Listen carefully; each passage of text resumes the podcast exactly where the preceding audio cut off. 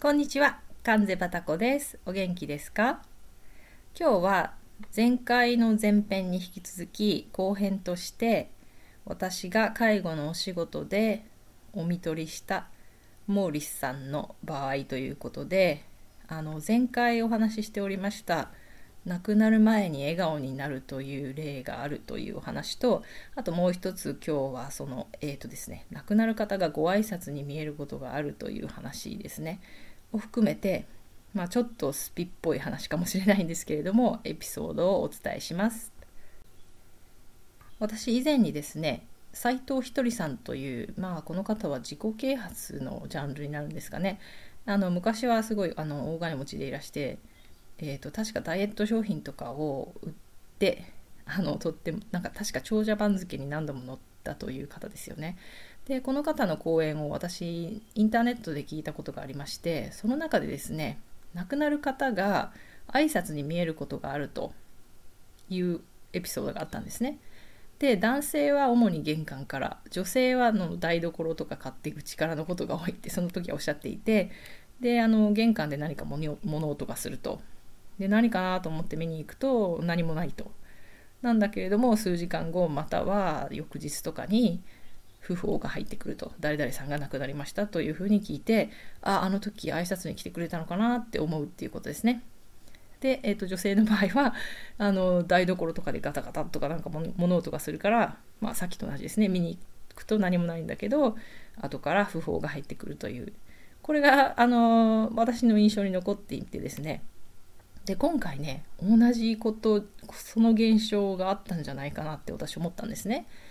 あの私亡くなるモーリスさんが亡くなる、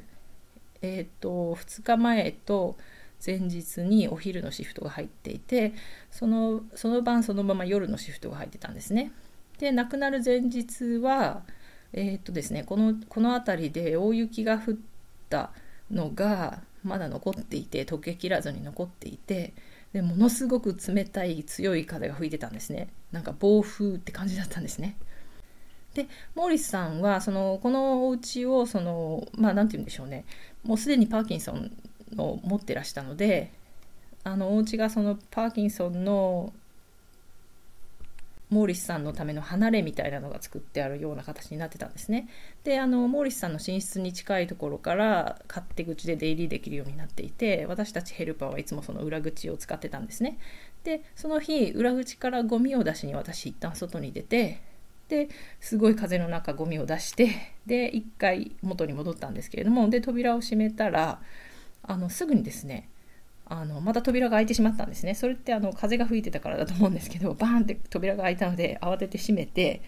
でさっきはそのちゃんと扉の閉め方が甘かったから開いちゃったんだろうと思って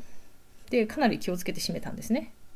なんですけどまた12分したらバーンって扉が開いてしまって つまり扉2回開いたんですよね。でその後あのこれはいけないと思ったのでもう施錠してしまったんですけど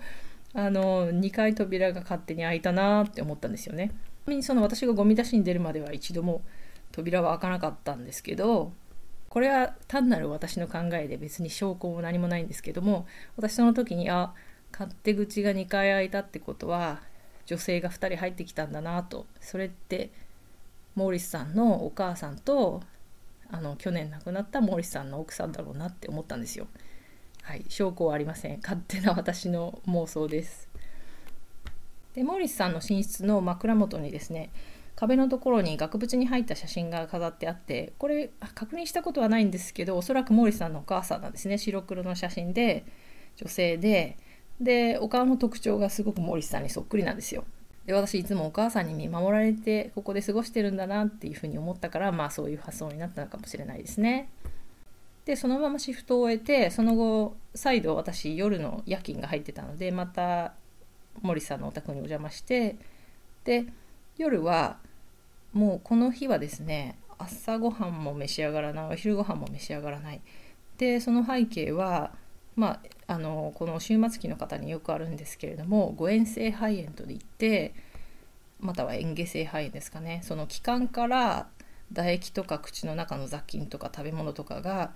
あの肺肺の方に入ってしまうという症状ですね。でもこの終末期でその手術とかはしないので一旦入ってしまうとその取り出すことはできなくて、まあ、抗生物質とかで炎症が出るのを抑えながらでもやっぱり再発を繰り返して体力がなくなって、まあ、亡くなるっていうのが、まあ、非常によくあるケースなんですけれどもでモリスさんもこの初めてじゃないもう23回目にこの前の晩かな熱が出て抗生物質を取ってる最中だったんですね。でも全く食欲がなくてで夜のお薬も全部は飲んでいただけなくてもう口開けてくださらないんですね。なので、まあ、あの書類の方にあの投薬投薬記録をする書類にあの拒否されましたっていうふうにあの書いてでその後まだ眠りにつかずにちょっとまあぼーっとしてるような感じですね。でその時にこの先ほどですね先ほどじゃなくて昨日の配信でお話ししておりました亡くなる前にすごい笑顔になるという現象が起きたんですよ。ちょっと私はっきり覚えてないんですけどこの時が初めてだったかその前の週とかにもちょくちょくこのスマイルが出てたような気がするんですけれどもまさにご本にあった通りですねその周りに何もその笑ったりするものはないんだけれどもその何かそのご本人の目はそのその場の私たちが見えない何かを見ていてもう絵も言われない何とも言えない笑顔なんですよ。で私が勝手にその解説するとまあ、例えば長いこと生き別れになっていた幼なじみを発見してでその幼なじみがその幼い頃の姿のままでいてああここにいたんだね君みたいなそういう会えてよかったみたいな笑顔なんですよね。でも本当に幸せそうに懐かしそうに笑うんですよ。で私の上司はあの社長でもあるんですけど、えーと介護の世界で実際にヘルパーとして働いた経験もあるけれども今は教育者としてですねあのまあ、ヘルパーを養成したりあと再研修を担当する仕事をしていて私のこともすっごくよく面倒を見てくれるんですね。であの大きな施設に働いていると、まあ、喫煙所とか お茶組あの給湯室とかでそのちょっと仕事の愚痴を喋ったりねそういうことができるんだけどホームヘルパーってそういうこの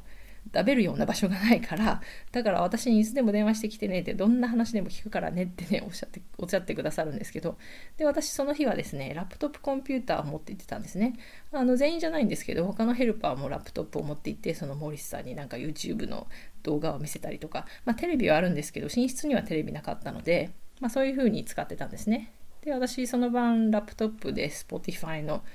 音楽をかけててでたまたまダビッド・オイストラフっていうバイオリニストの確かバッハとモーツァルトをかけてたんですね。でモーリスさんってクラシックの専門家なのでなんかそういう人ってこの通好みの曲がお好きなんですよね。なんかいわゆるその素人が好きな曲よりも何だったかなマーラーとかブルックナーとかこうちょっと通好みっぽいのとかが好きな方なんですけれども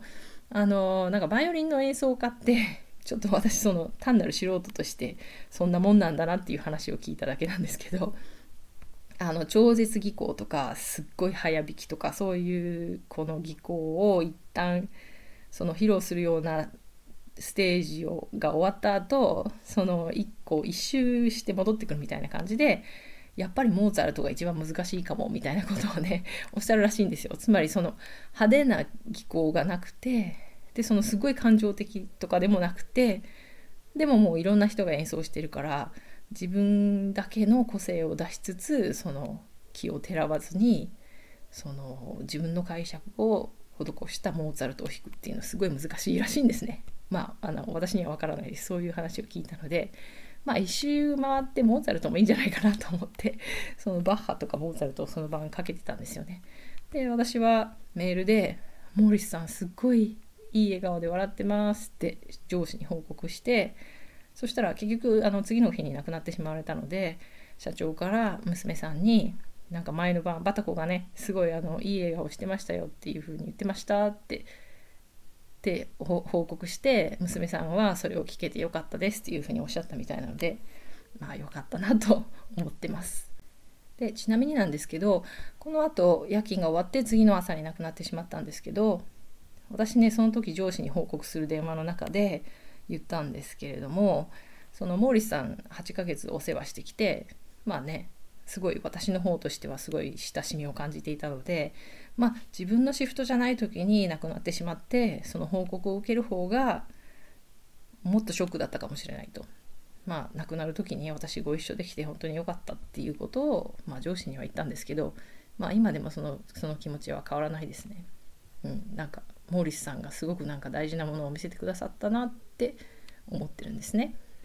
はい、というわけであの証拠も何もないただの、まあ、私の偏見というか私の独断にはなるんですけれども体験談としてお話しさせていただきました。あと次回は、えーと、この時一緒に仕事をしていたでお亡くなりになる時も一緒に仕事をしていた別のヘルパーさんについてお話ししようと思います。はい、それではまた次回までごきげんよう。